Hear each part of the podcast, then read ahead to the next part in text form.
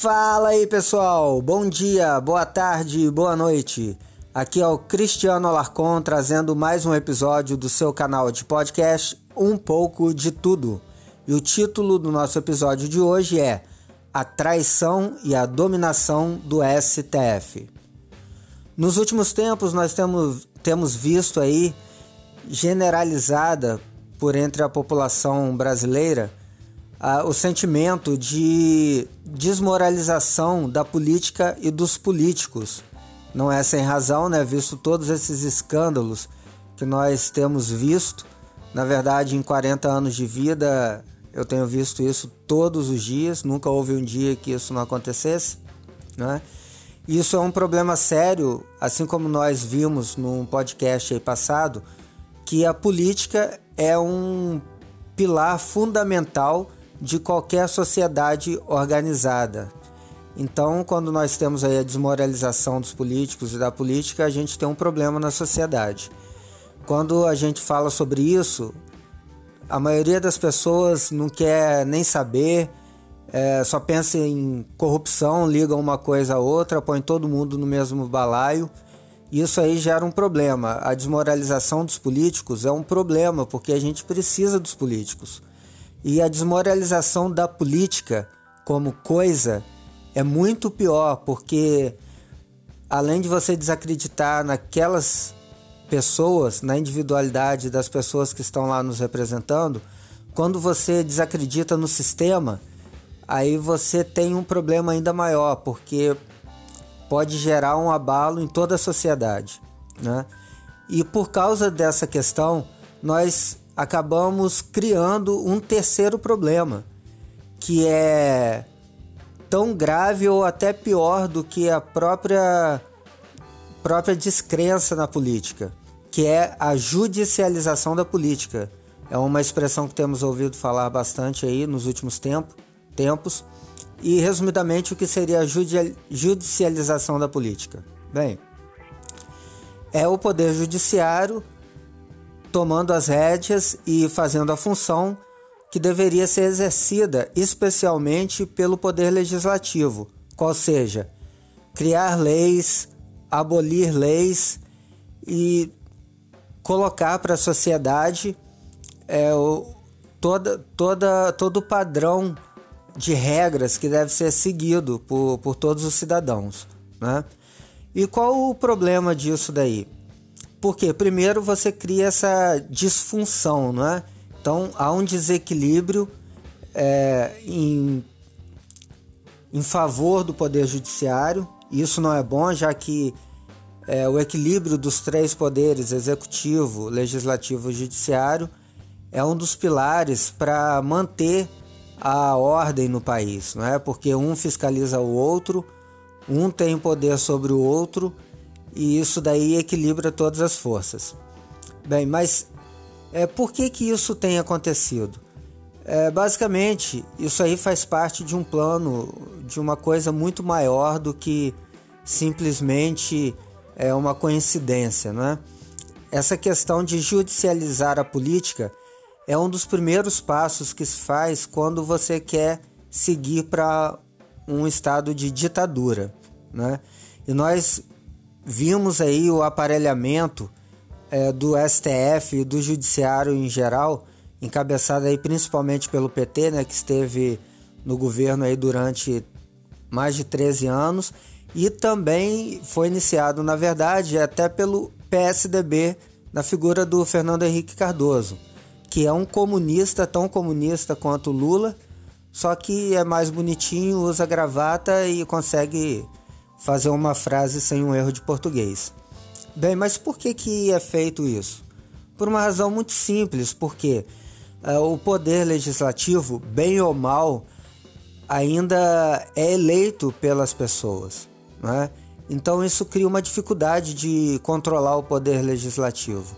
Além do mais, você tem 500 e tantos deputados federais, né? a gente falando aí da esfera federal, e mais 81 senadores. Vamos convir que não é fácil, mesmo comprando, você controlar tanta gente com tantas ideologias diferentes, né?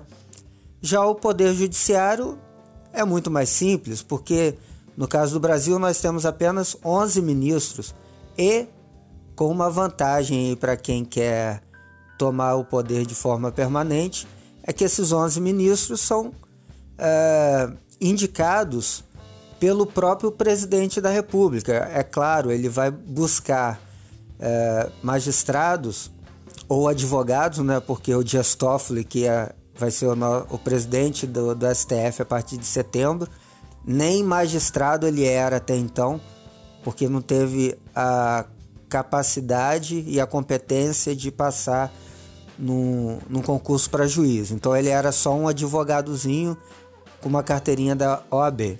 Hoje é um magistrado da mais alta corte, né? Mas voltando, eles são indicados pelo próprio presidente, que obviamente vai buscar é, magistrados e advogados que estejam alinhados com a sua ideologia. Bem, é, e qual seria e qual o problema disso? É, antes, vamos falar qual seria a função do STF e do Judiciário. Uma palavra muito simples: julgar ações. Isso e mais nada. Fazer julgamentos. Né? Em relação ao STF, é, as principais funções constitucionais né, do STF seria verificar questões de inconstitucionalidade de leis, ou seja, leis que não são a Carta Magna, ou seja, leis ordinárias e complementares, verificar se elas ferem de alguma maneira a Constituição, né? e, e verificar a constitucionalidade de interpretações das leis. Né?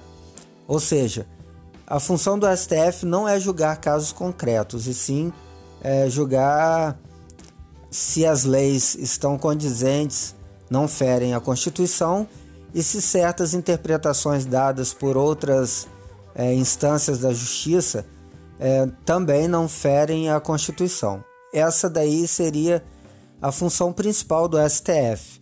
Bem, já existe é, um, um grande desvio de função né, dessa corte, porque ela tem julgado casos concretos, casos específicos né, o que não deveria ser. Ela julga habeas corpus, ela julga é, questões de. Desculpa, questões de é, políticos corruptos, ela julga roubo de galinha, assalto à mão armada e todo tipo de aberração chega lá no, no STF. Né? É só como exemplo, é, parece que a corte americana, equivalente ao STF, julgou ano passado menos de 200 casos e o STF aqui no Brasil tem 10 mil casos. Uma coisa assim abissal a diferença. Então, de cara, isso já gera uma ineficiência dessa corte que está é, tendo funções que não são delas, né? Não são dela. E causa uma ineficiência, uma morosidade aí nos julgamentos. É, e além disso, tem esse desvio de função que é muito mais grave, que é legislar. Isso daí, como já havia dito no começo, desequilibra todas as forças de poder é, da nação. E para piorar, é, seguindo aí a ideologia daqueles que colocaram é, os ministros lá no, no Supremo Tribunal Federal, a gente tem uma arbitra arbitrariedade imensa sendo é, colocada aí é, em ação pelo STF. Citando apenas uns poucos casos, você vê o caso da Dilma Rousseff, do impeachment, onde ela deveria ter sido, além de afastada, ela deveria ter perdido é, todos os direitos políticos dela. Não só políticos, mas também direito de exercer qualquer função pública. Né? E o que aconteceu no final? A Dilma acabou sendo salva pelo Ricardo Lewandowski, um dos ministros e na é, época o presidente do STF, é, e ela acabou não perdendo os direitos políticos por uma desculpa esfarrapada e, e chega a ser um, é, aviltar a inteligência da, da população, que é que seria o fato dela não ter como sobreviver se ela não pudesse se candidatar a um cargo público, né? ou não pudesse dar aula numa faculdade federal. Isso é um absurdo, ela tinha que pensar nisso antes. Acredite se quiser, essa foi a desculpa. E eu pergunto, por que, que o Fernando Collor não teve é, o mesmo peso para ser julgado? Outro caso de arbitrariedade absurda do STF é a constante libertação de condenados da, da Operação Lava Jato. Vide aí o José Disseu, né, que foi condenado já a mais de 30 anos de cadeia. Ele foi condenado tanto no mensalão quanto no petrolão e ainda assim é, o STF libertou ele, deu um habeas corpus para ele e mais uma vez a gente vê aí a ditadura do STF. Quem deu esse habeas corpus foi nada mais, nada menos do que o Dias Toffoli, ex-advogado do PT, partido do Zé Disseu. E não só isso, o Dias Toffoli foi subordinado do, do José Disseu quando este era ministro da Casa Civil e não se declarou impedido por essa razão. E para piorar, o cara é tão capacho, né? Que ele deu esse habeas corpus é, sem que a defesa houvesse pedido e, e acabou libertando o Zé Disseu. Posteriormente, o juiz Sérgio Moro solicitou que ele usasse tornozeleira e mais uma vez o Dias Toffoli deu, é, negou tá, esse uso de tornozeleira, mesmo sem o pedido da defesa. É um outro caso aí foi do ex-presidente da Fé Comércio, Orlando Diniz, que foi preso é, pela Lava Jato aqui no Rio de Janeiro, né, pelo decretado aí pelo juiz Bretas. Ele foi solto pelo Gilmar Mendes por duas vezes, dois habeas corpus dado pelo Gilmar Mendes.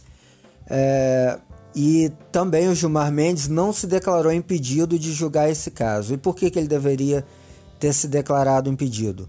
Por uma razão muito simples, que é o Gilmar Mendes é sócio fundador de uma empresa que teria recebido é, um pagamento irregular da FEComércio, né, de onde o Orlando Diniz era o presidente, e ele não se declarou impedido por essa razão. Bem, esses aí foram apenas dois exemplos do, dessa questão do STF, da arbitrariedade que eu gostaria de passar. E agora, nessa época de eleição, temos também o caso Lula. Aí para mostrar como que o, o judiciário está dominado, é, a gente pode citar aí o, o TSE e o próprio STF, né? Que a Corte Suprema teria condição de julgar esse caso também. E o que que o PT tem feito junto com Lula? Insistido nessa candidatura e nessa é, fake news de que Lula é um preso político e etc., para poder desmoralizar o Brasil no mundo, porque eles têm levado essa questão para o mundo todo, a ONU e, e, perante outros países. Né? E o que, que o TSE poderia fazer? Poderia declarar imediatamente a impossibilidade de candidatura do Lula, porque isso aí está causando uma confusão tremenda no processo eleitoral tá? especialmente para aquelas pessoas que não têm muito acesso à informação ou não têm é, muita condição de julgar é, as questões é, que estão acontecendo ao seu redor, né? então eles ficam muito aí dependentes de informação da mídia, da mídia tradicional, que a gente sabe também comprometida com establishment e com coisas ainda mais obscuras, né?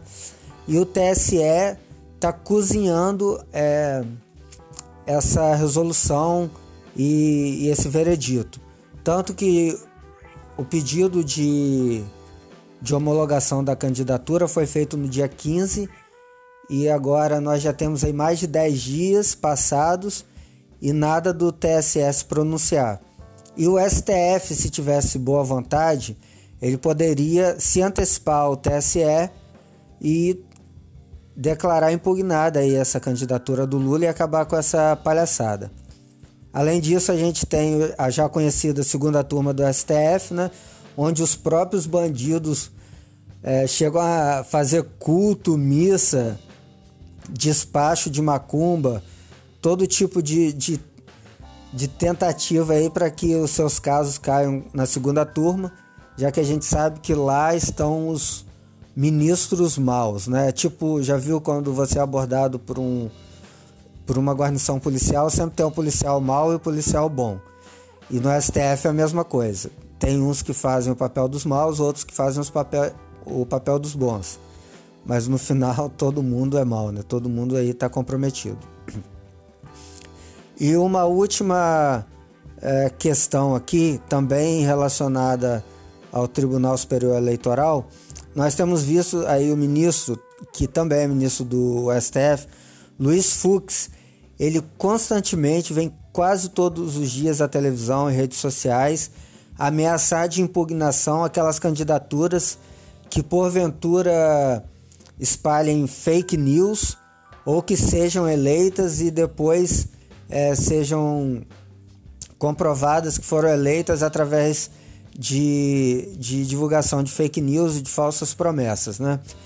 E mais é um, uma questão que saiu a partir de quinta-feira da semana passada, para piorar, é, tem circulado aí na internet que já tem, não só na internet, e até na própria TV, porque o Reinaldo Azevedo, um jornalistazinho de Araque aí da Veja, ele estava levantando a questão de que o próprio Bolsonaro não poderia ser candidato, porque como ele é réu numa, em, numa ação né, lá no STF, aquela questão de apologia ao estupro e, e uma outra questão também de racismo e todo tipo de de invenção aí que os adversários têm colocado.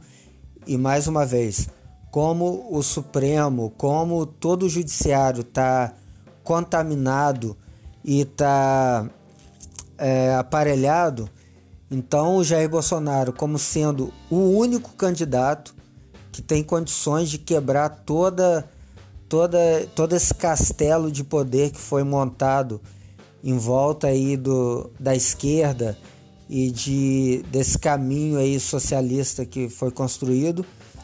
Então, ele combateu Jair Bolsonaro e, e aniquilar ele é, é a principal prioridade que a gente tem unindo aí uma boa parte dos políticos, não só do establishment, como dos próprios comunistas mais radicais e, e toda a ala que não é de direita de verdade aqui no Brasil. Então todas essas coisas mostram como que o Supremo e o Judiciário têm servido como um órgão de traição à nossa pátria e também um órgão que está abrindo caminho aí para uma ditadura que está muito próxima aí de tomar o poder. Né? A única saída que nós temos é, é o Bolsonaro. Fora ele, qualquer coisa que entrar aí pode ter certeza que vai colocar a gente mais perto de uma realidade como a Venezuela. Eu gostaria que todo mundo pensasse a respeito dessas questões que eu acabei de falar e ficasse muito atento, porque os tempos são obscuros e nós precisamos, nesse momento, é, não deixar de lutar, não deixar de levantar nossa voz contra esses esses absurdos que têm acontecido no nosso país. Quiçá em breve nós precisaremos lutar mesmo de uma forma mais contundente para podermos salvar a liberdade, tanto nossa quanto das futuras gerações. Eu acho que deveríamos abrir mais os olhos para o que tem acontecido na Venezuela, porque é exatamente esse caminho aí que o Brasil tem tomado, infelizmente. Mas nós temos uma pequena chance esse ano de mudar essa, esse caminho, essa situação de uma forma ainda legal, que é através das eleições. Mas mesmo essa forma legal, ela está sendo é, combatida aí pelas pessoas que não querem a mudança, que querem permanecer as coisas como estão, para continuar o plano aí de domínio e de ditadura que está sendo traçado já há muitos anos, né? Queria agradecer mais uma vez a todas as pessoas que ouviram esse podcast imenso, mais de 20 minutos, é, mas eu gostaria que fosse mais curto, mas não tinha como falar menos do que eu falei. Eu teria até muito mais para dizer, mas a gente divide em episódios diferentes. Quero pedir a vocês que assinem o canal para que fiquem sempre por dentro aí da, dos últimos episódios. Lembrando que temos novos episódios de segunda a sexta-feira. Mais uma vez agradeço a todos e até amanhã com mais um episódio do nosso canal Um pouco de tudo.